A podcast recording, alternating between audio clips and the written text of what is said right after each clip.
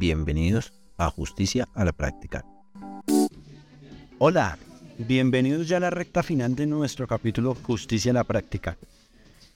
Esta temporada enfocamos mucho a darle una introducción para que la población en general, la comunidad que estamos formando, diera a conocer este espacio que brinda servicios jurídicos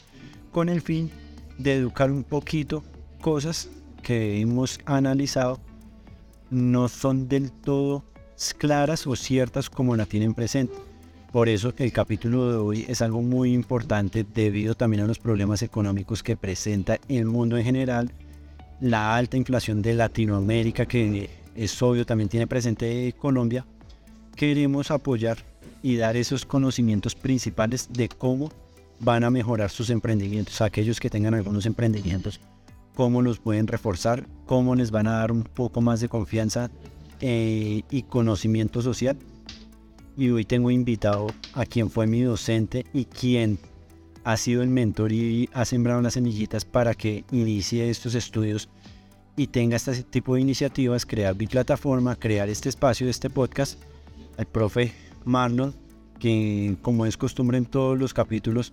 les pido que se presenten de su hoja de vida y su experiencia para que demuestren que son los más aptos para hablar de los temas, en especial hoy que vamos a hablar de societario y comercial con enfoque también a las nuevas tipos de sociedades. Profe Marlon.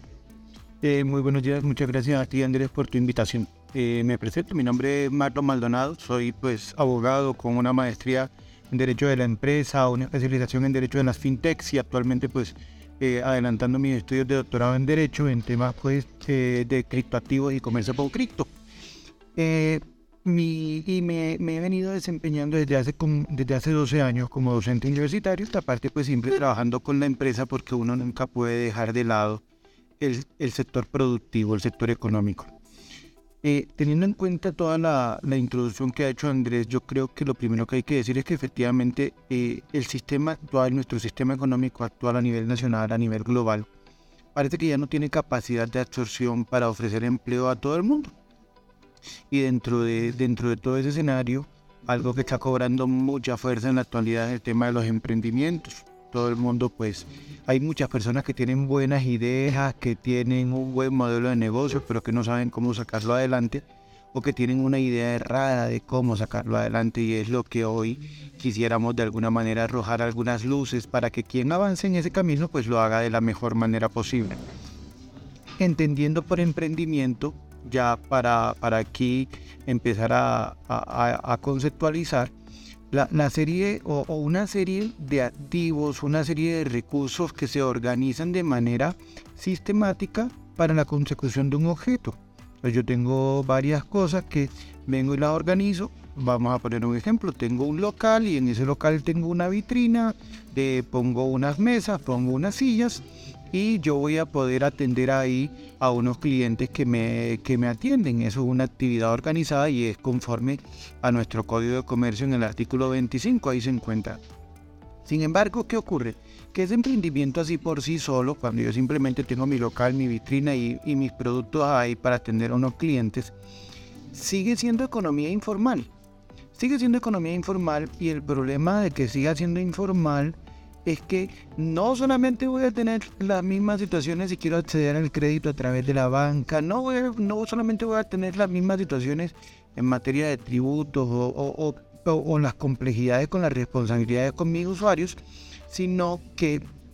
aparte de ello voy a estar fuera de esa protección que el mismo Estado me puede ofrecer. Entonces, si yo me ubico y, y tengo el código de comercio a mano, lo primero que yo quiero saber es que para mí va a ser, eh, o que yo no puedo confundir, ese concepto de empresa como actividad organizada que está en el artículo 25,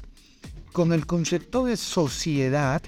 como persona jurídica con un patrimonio autónomo distinto del de los socios, que está en el artículo 98 del Código de Comercio.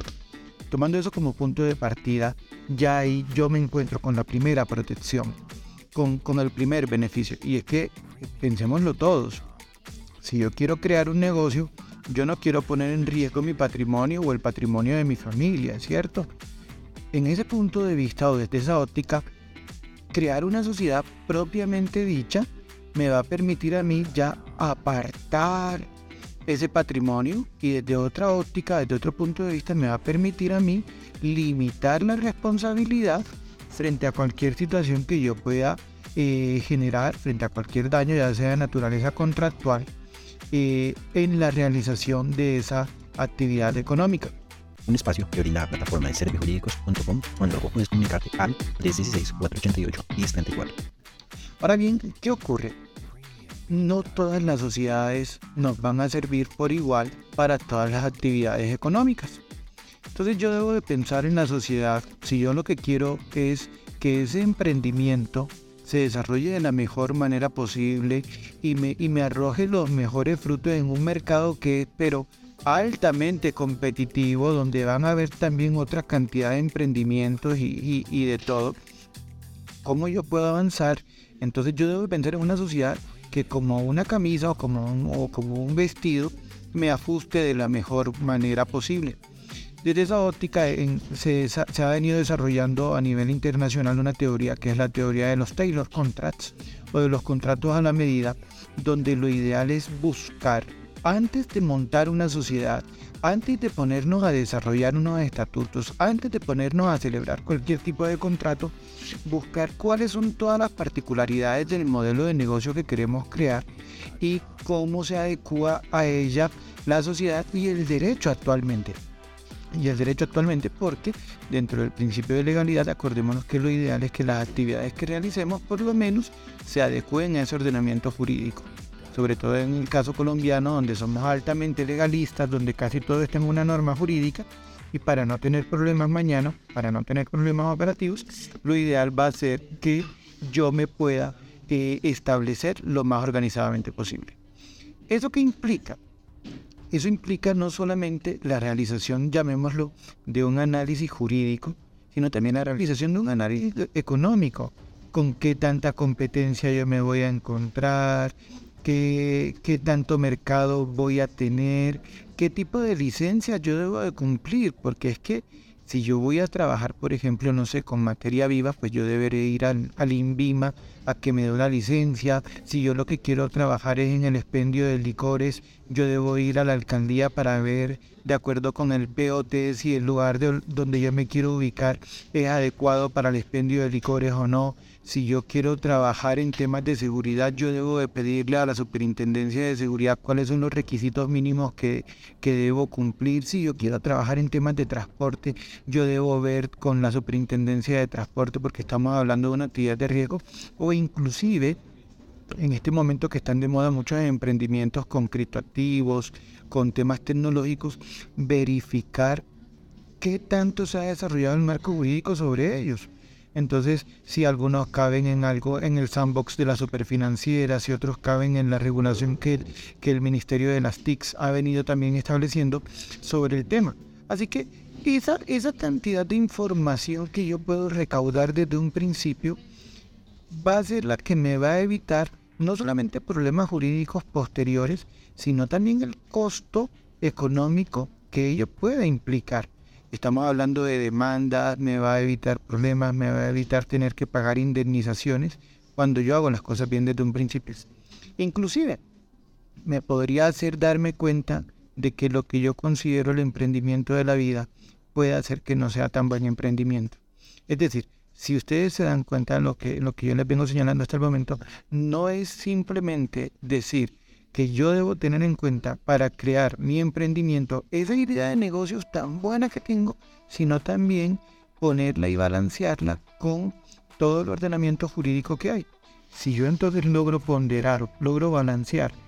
el aspecto jurídico con el aspecto económico o el aspecto jurídico con el aspecto administrativo, seguramente cualquier emprendimiento que yo haga va a tener una mayor probabilidad de éxito que aquella que no.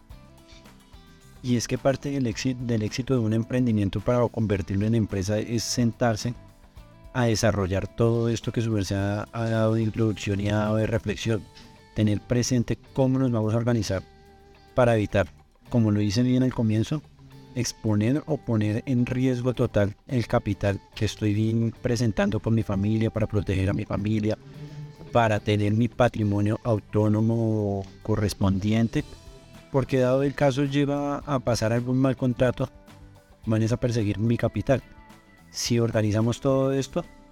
de una vez tengo separado todo esto y, puedo incluso llegar a rondas de inversiones no solo con bancos, sino con cualquier tipo de inversionistas ángeles, eh, con la bolsa de valores y el programa Ascenso que tiene la bolsa de valores para poder crecer, potencializar el proyecto, o incluso hasta Chartaf, ya que está muy popular el, programa de, llegar a este tipo de, de inversionistas. Lo primero que van a ver es qué tan legal está su proyecto, cómo han legalizado su proyecto Posteriormente, lo que vamos a, comenzar a analizar es cómo organizar administrativamente y operacionalmente el proyecto para que también esto se no que no fracase, eh, como suele también pasar entre los dos tres años, porque ya financieramente no es sostenible. Sí, tal, tal cual. Lo que tú señalas aquí, eh, Andrés, es, es muy importante. ¿Qué ocurre y que he notado yo mucho en la práctica? Las personas cuando tienen un emprendimiento y quieren legalizarlo, pues la, opción más fácil es pedirle a Google que nos dé un modelo de una minuta. ¿Eso es malo? No, eso no es malo. Yo no puedo descalificar eso inmediatamente como una actitud negativa per se. Sin embargo, ¿qué ocurre? Que teniendo en cuenta lo que yo señalaba hace un, instante de la teoría de los Taylor Contracts, no siempre lo que nos encontremos con, con minutas que otros han aplicado se van a adecuar a mis necesidades, porque puede ser que yo quiera tener un mayor control sobre la administración de la sociedad o puede ser que yo quiera de alguna manera limitar un poco, flexibilizar la entrada y salida de nuevos socios. Puede ser que mis mecanismos de capitalización y de fondeo los quiera buscar a través de eh, terceros inversores que estén interesados en mi modelo de negocio frente a todas esas situaciones que podrían presentarse, inclusive frente a la situación de, creación de propiedad industrial, ya sea como secretos, ya sea como patentes o ya sea la estandarización de procedimientos pensando en un contrato de franquicia, todo ello debe pensarse desde antes de y no después de, de tal suerte que eso, ese tipo de situaciones se incluyan en los estatutos y ahí los mismos estatutos me puedan suponer la solución de cualquier tipo de situación, de cualquier tipo de problema que yo pueda tener. Que el estatuto se convierta en una verdadera hoja de ruta de la empresa y no simplemente en el cumplimiento de un requisito. Ah, es que yo tengo que tener unos estatutos para poder inscribir a la sociedad en la Cámara de Comercio conforme a las previsiones del artículo 110 del Código de Comercio. No, ese estatuto debe convertirse de alguna manera en, el manual de soluciones, en el manual operativo, en el manual de todo. Pensando en la teoría de la previsión o de lo previsible y de lo imprevisible, la idea es que el estatuto incorpore todo aquello que se nos venga en la cabeza. Por eso insisto, la construcción de unos estatutos en una sociedad debe ser lo último. Luego que yo haya hecho ese análisis del mercado, inclusive el análisis de con quién me quiero asociar, el análisis económico, el análisis de mis activos, el análisis de todo. Esto por una parte. En la medida, entonces ahí sí, que eso esté bien y que esa sociedad eh, se haya registrado de la mejor manera, va a ser ahí sí, hoy por hoy, pensar en ruedas de negocios o inclusive en contratos como el de crowdfunding, que ya en Colombia también se encuentra ampliamente legalizado eh, eh, o ampliamente regulado, y en la cual pues ya se han creado espacios, eh, Verbigracia, Baki, donde yo puedo acudir para obtener fondeo de parte de particulares. Porque uno tiene que, eh, yo creo que como misión o como, sí, como visión, muchas empresas pensarán en constituirse como sociedades anónimas abiertas y cotizar en el mercado de valores o llegar, no sé, al, stock market, a los mercados financieros en Estados Unidos. Sí, pero mientras yo voy madurando en todo ese camino, pues me, me toca avanzar, me toca empezar desde más abajo desde más abajo, obviamente que yo no voy a tener esa posibilidad de fondeo, pero sí pensando en, situaciones como el crowdfunding, que, ya lo decía en Colombia está ampliamente regulado, yo voy a poder adquirir fondeo para la proyección de mi modelo de empresa, inclusive para diversificar mi modelo de negocios, para pensar en fusiones posteriores eh, y para seguir proyectándolo, porque es que si yo logro pasar mi etapa primaria de, emprendimiento, si yo logro pasar de, los primeros dos años, que, llamémoslo en, etapa de, gestación, es lo más difícil para cualquier empresa, va a ser más fácil para mí luego que yo pueda pensar no solamente en fondeo, sino inclusive pensar en los mercados internacionales que en la actualidad pues son cada vez de más fácil acceso. Llegar a un mercado internacional con el proyecto que sea, yo creo que es el objetivo de cualquiera que estamos emprendiendo, llegar a poder brindar la solución eh, que estamos creando, que estamos pensando eh, a nivel mundial. Hay un podcast también muy interesante, voy a hacer propaganda no, no pagada, es precisamente Emprendete, donde dan esas eh, este tipo de historias de cómo van creciendo ellos, pero no cuentan el, el trasfondo de qué tuvieron que hacer y qué tuvieron que analizar a nivel jurídico y a nivel operativo para crecer a eso y para llegar a eso. Una empresa que me gusta mucho eh, a nivel de Colombia, a nivel de Latinoamérica, que es Truora, eh, precisamente muestra cómo arrancó desde cero, el primer fundador, el primer founder, prácticamente que quebró dos veces por no tener presente esto. Cómo separar su patrimonio, lo personal de de lo que estaba haciendo en proyectos. Y como en los, dos primeros emprendimientos que tuvo no lo separó, quebró, estuvo en la calle, prácticamente que vivió un mes completo, contaba en su, en su, en su historia, con 50 mil pesos que llegando a una esquina lo robaron y le tocó otra vez regresar a la casa de la mamá a, volver a iniciar de cero. Eh, lo que tú planteas es muy cierto. Eh, muchos emprendedores eh, tienen muchísima pasión y eso es importante, esa pasión que tienen por, por su objeto, por, por su empresa. Sin embargo, yo creo que la pasión, hoy por hoy la, experiencia me enseña de que la pasión no es suficiente. Y voy aquí a plantear un, un ejemplo, una situación real que se ha presentado en muchos productores colombianos en su entrada a los mercados internacionales. Cuando eh, entró en vigencia el TLC de Colombia y Estados Unidos, eh, mucho se dijo que iba a ser muy positivo para, para las exportaciones de productos nacionales, pero ya vemos que en últimas no lo fue. ¿Y por qué no lo fue?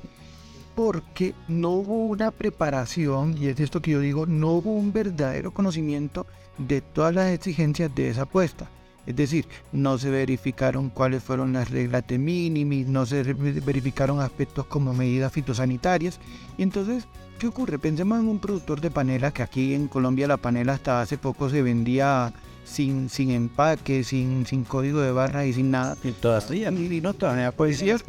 tal cual. populares y consigue panela tradicionalmente así. Entonces, proceso inviable. Entonces, ¿qué ocurre? ¿Cómo un producto de estos puede llegar a un mercado internacional. Entonces, si ustedes se fijan, en este caso, un código de barra no es que sea caro y empacarla no es que sea caro, simplemente que son procedimientos que no se consideran necesarios. ¿Y por qué no se consideran necesarios? Porque yo no hice un estudio previo del mercado, ni siquiera de las proyecciones que ese mercado iba a tener porque es que igual tampoco podemos considerar que los paradigmas son permanentes y estáticos, sino que son cambiantes. Y, se me viene aquí otro ejemplo que está pasando con otros sectores económicos, por ejemplo lo de los plásticos de único uso, que ya vemos cómo en el mundo muchas de estas eh, eh, están saliendo regulaciones en torno a la prohibición del plástico de único uso. Y si yo no fui previsivo con mi empresa, si yo no fui analítico de cuáles eran las tendencias del mercado, entonces seguramente voy a caer en la, en la quiebra o en la disolución. Por lo tanto, yo, ¿qué, puedo decir hoy por hoy? Creo que hoy por hoy es muy fácil acceder a mercados globales, a mercados internacionales. El Internet nos ha facilitado la vida y las telecomunicaciones actuales. Pero estamos cayendo en, un exceso de confianza porque eh, queremos ser disruptivos sin hacer un análisis de fondo de cuál es la nueva necesidad que yo quiero crear, o de si hay otros competidores que, que ya están eh, también entrando al mercado, ingresando al mercado con este nuevo producto, si la empresa que, que quiero constituir o por lo menos mi modelo societario es demasiado rígido o demasiado flexible, porque ya decía yo que tiene que ser a la medida, o si inclusive si las licencias que el Estado, ya sea a nivel global o a nivel internacional, se exigen para determinado, para determinado bien o producto, sean excesivamente onerosas. Entonces, ese tipo de estudios yo creo que son los que en últimas van a ser determinantes y, e, e, insisto, el éxito de una empresa va a estar en buena medida eh, eh, determinado por todo lo que se haga antes de su constitución. Antes de su constitución, Y reitero, ¿por qué constitución? ¿Por qué no continuar en esta informalidad? ¿Por qué no seguir con el ejemplo que yo planteaba, simplemente dejar la mesa y la vitrina en el garaje? Hombre, porque si yo quiero acceder a recursos, debo hacerlo estando constituido legalmente. Si yo quiero contratar con el mismo Estado, debo ser una empresa legalmente constituida. Si yo quiero que mañana otra persona esté dispuesta también a asociarse conmigo, yo debo tener un modelo legalmente establecido para que todo vaya bien. E incluso si se quiere quedar aún así con la vitrina en el garaje, debe tener también ciertos requisitos, cumplir ciertos requisitos, o si no, pues las normas administrativas normalmente municipales pueden ir a cerrar su establecimiento por no cumplir eh, unos mínimos legales para hacer un tendero. Es importante tener presente también, también esto. Sí, eso, eh, todo eso que tú acabas de decir es, es muy importante. O sea, en la actualidad vivimos en un mundo que podemos decir que es hiperregulado y entonces cualquier cosa que vayamos a hacer, desde lo más chiquito, desde, desde vender o, desde tener una vitrina en la puerta de mi casa hasta, hasta cualquier empresa, todo va a tener una serie de regulaciones que yo debo tener en cuenta. Regulaciones de tipo tributario, regulaciones en materia de responsabilidad, regulaciones inclusive en, materia de protección del consumidor. Y aquí, y aquí voy a ser muy, muy claro. Resulta y pasa que la constitucionalización del derecho está llevando a que cada vez la protección del consumidor sea más alta. Y, la Constitución Política Colombiana en su artículo 78 casi que establece un marco de, de responsabilidad objetiva para cualquier persona que venda productos, bienes y servicios. Es decir, aunque yo no esté eh, legalizado como sociedad o como cualquiera de los tipos societarios previstos en el Código de Comercio, yo voy a tener que responder en la misma medida por la protección de consumidores y usuarios de los servicios, de los bienes y servicios que yo pueda estar ofreciendo. Es decir, no voy a decir, no, como yo no, no estoy legalizado, a mí no me aplica la ley 1480, Estatuto del Consumidor. No, me aplica por igual. Y de hecho, eh, hay que, es importante, digamos, pensando en el Código de Comercio, echarle una miradita a ese artículo 11 del Código de Comercio que nos dice que aunque yo no sea comerciante, frente a los actos de comercio que yo realizo de manera ocasional, se aplicará toda la regulación comercial. Es decir,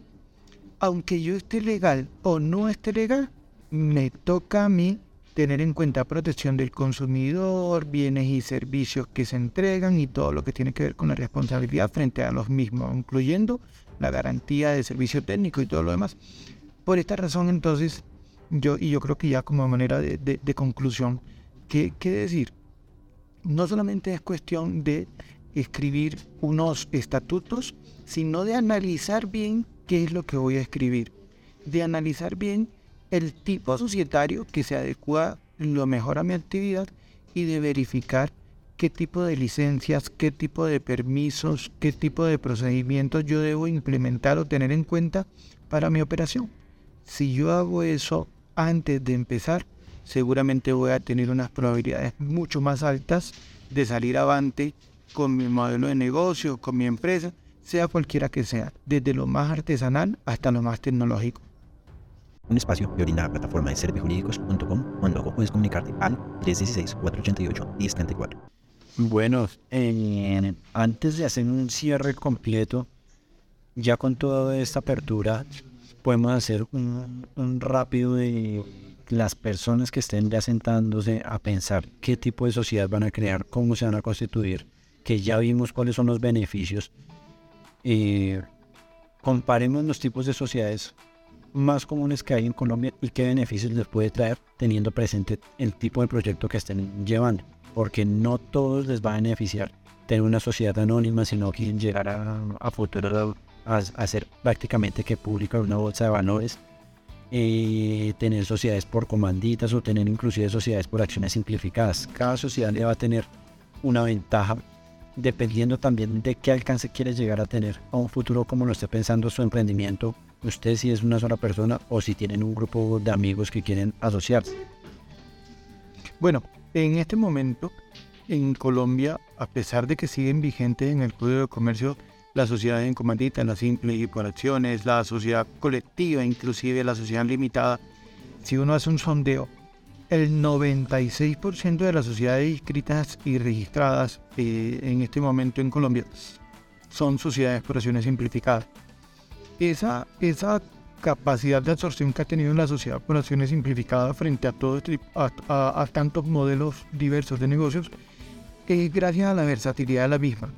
La sociedad por simplificada es una sociedad flexible, es una sociedad muy, muy ágil, donde se pueden inclusive proteger derechos de fundadores con, con el establecimiento de votos dobles, donde se pueden utilizar algunos elementos de la sociedad limitada con algunas restricciones de votos, donde se puede inclusive hoy por hoy, eh, a diferencia del resto de las sociedades del Código de Comercio, pensar en una sociedad de carácter unipersonal, donde yo no necesito otro, otro cliente para, para poder montarla. Entonces, eso por ahí yo creo que la sociedad por acción simplificada es un buen mecanismo para empezar. Eh, hay gente que pues le gustan los temas de las fundaciones y de las entidades sin ánimo de lucro, pero ya sabemos que eh, si estamos hablando de emprendimiento yo no lo veo muy cercano a, un modelo de tipo entidad sin ánimo de lucro, porque yo también, si bien tiene unos beneficios tributarios, pues va a tener también unos beneficios, unos, unas complejidades, unas limitantes en su crecimiento y en su expansión económica, que por lo menos desde mi óptica no las considero muy útiles y honestamente pienso que no pasará mucho tiempo antes de que eh, se unifiquen los, eh, los regímenes tributarios para las entidades sin ánimo de lucro y para las sociedades de capital. Por último, pues la sociedad anónima eh, siempre va a ser el, el, modelo más grande, obviamente. Yo creo que la transformación a sociedad anónima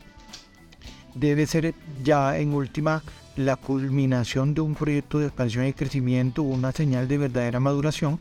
puesto que la sociedad anónima eh, abierta, obviamente, me va a permitir eh, acceder a los mercados financieros, me va a permitir atraer mayor cantidad de capital por canales distintos a la banca tradicional,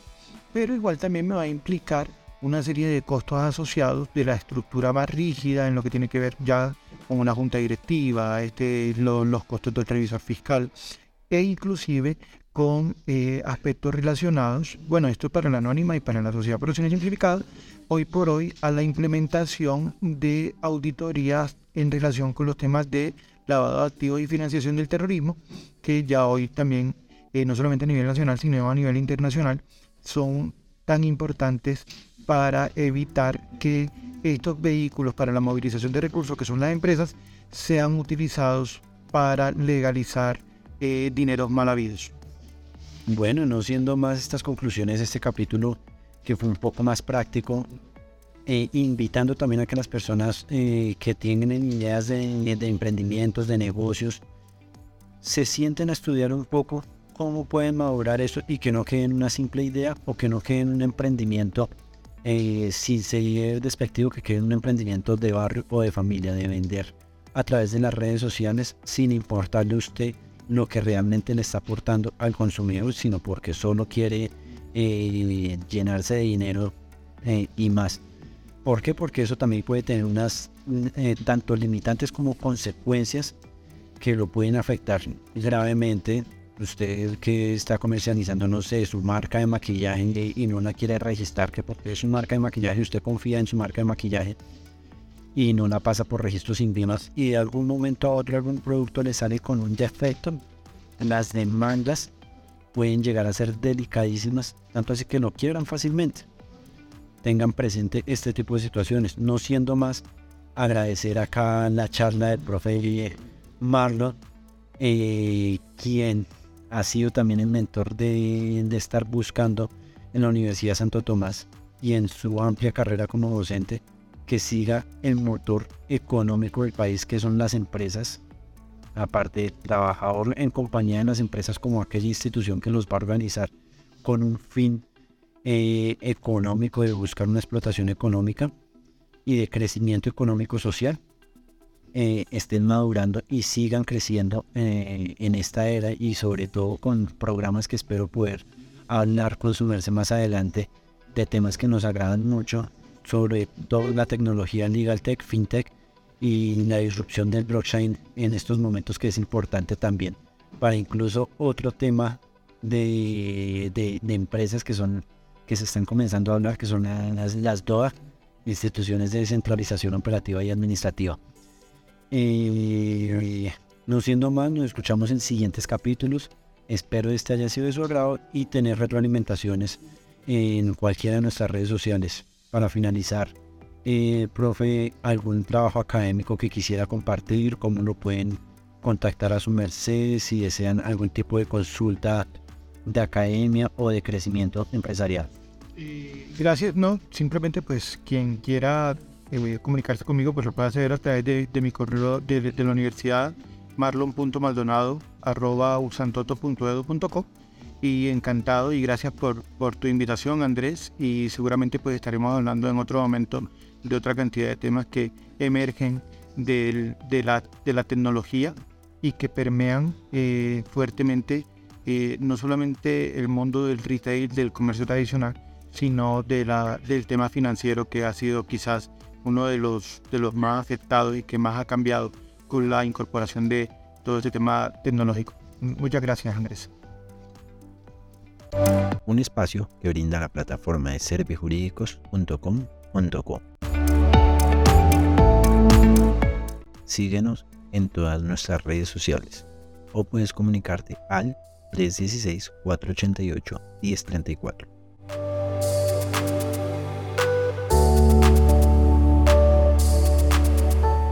No olvides compartir nuestro contenido, así podrá llegar a muchos más oyentes.